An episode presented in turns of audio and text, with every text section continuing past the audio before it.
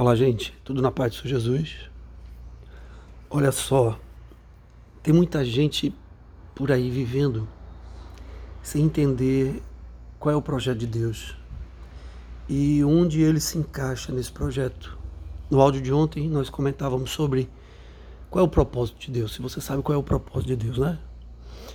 E entender o projeto de Deus é fundamental para entender o seu propósito. Mas infelizmente tem muita gente inconformada com a vida que tem, com o papel que desempenha na sociedade ou na família ou no reino de Deus, no ministério, com o papel do marido, da esposa, dos filhos, se achando preterido, se achando muitas vezes injustiçado e por aí vai. E isso, na verdade, muitas vezes esconde esse sentimento, o que está por trás disso é uma ambição, não é? é a vaidade, é o orgulho, é a presunção. Em última instância, essa pessoa está dizendo que Deus não sabe o que faz, ou que Deus é injusto.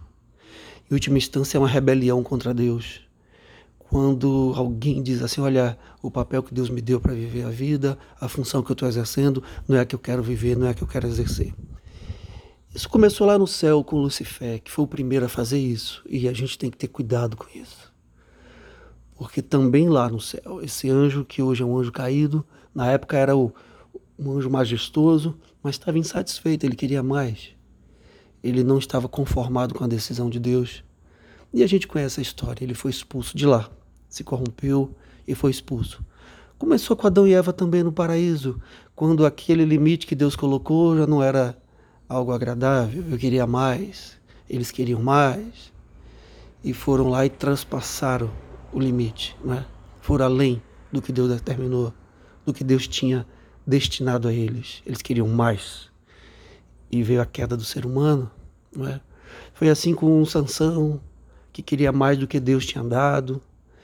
E, e foi a sua derrota. Foi assim com o rei Saul, que também foi além do mandado de Deus. E isso foi a sua queda. E a gente pode ficar falando de vários Judas Iscariotes, o traidor, que queria mais do que Jesus estava falando ou dando, ele queria um papel mais importante, ele queria mais dinheiro, e aí veio a sua queda. E isso é a natureza humana.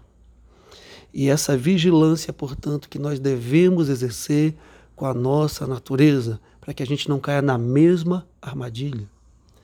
Eu te recomendo a leitura de 1 Coríntios 12, é uma aula, uma excelente explicação sobre tudo isso, dessa distribuição de tarefas que Deus dá a cada um no seu reino. Lá está escrito que não existe só um dom ou um ministério, e nem todos têm os mesmos dons ou ministérios, e depois é feita analogia com, as, com os órgãos do corpo, né?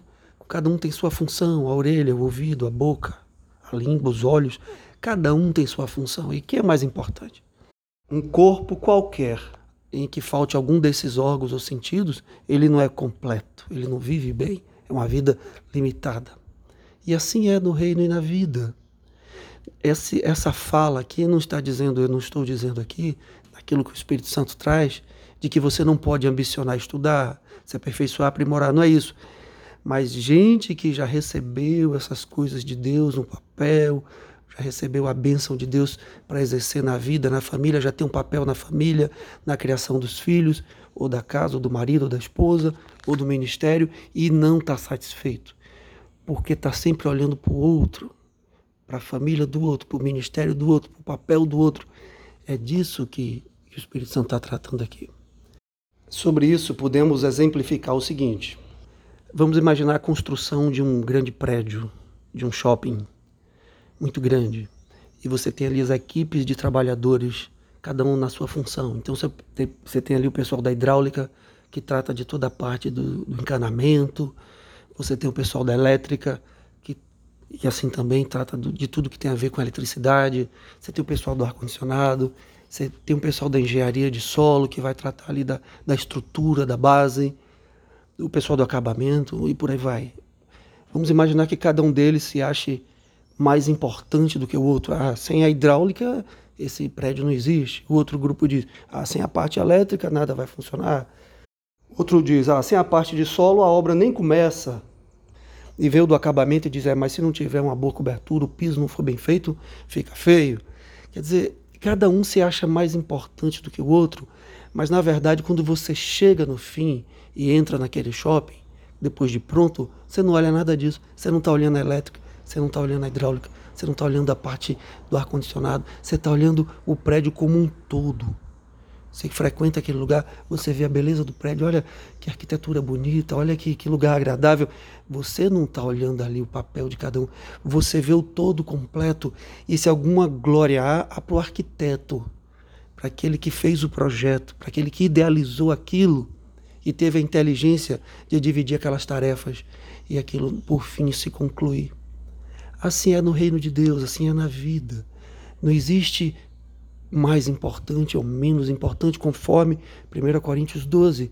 Existe um projeto de Deus para a sua vida, para a família, para o seu reino, e existem papéis e dons diferentes. E se o pessoal lá da hidráulica no shopping dissesse assim: ah, não, eu não vou fazer, porque não estão me dando a devida importância, aquele prédio não se conclui. Da mesma forma, o pessoal da elétrica, da mesma forma, o pessoal do acabamento, que vai colocar o piso, as portas, entende? Que vai pintar. Se algum deles disser, não, eu não vou fazer minha parte, porque eu queria ter uma. Eu queria fazer a parte do outro, eu queria ser da elétrica, e quem vai fazer a hidráulica? E como é que aquele prédio vai funcionar depois? Faltando alguma parte, componente. Impossível. Assim como no corpo humano. Sem coração não tem vida, sem pulmão também não. Faça tudo com excelência. Dê o seu melhor. Não fique reclamando nem com síndrome também de muita importância, nem com síndrome de pouca importância. Há uma importância instrumental, há uma importância com relação ao todo, como as engrenagens de um relógio. As pequenas engrenagens, cada uma tem sua importância para que ele funcione no fim.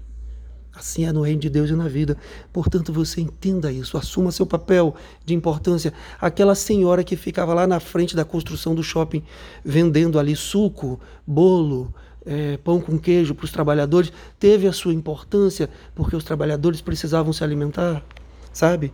O guardador das bicicletas lá, dos carros, também porque eles precisavam de proteção do seu patrimônio.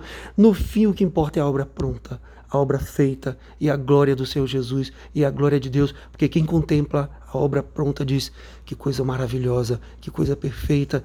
E aí sim a nossa honra e a nossa glória é saber que fizemos parte daquilo, tivemos a honra de sermos escolhidos para fazermos parte daquilo, contribuímos para o todo. Toda honra e toda glória seja do Senhor Jesus.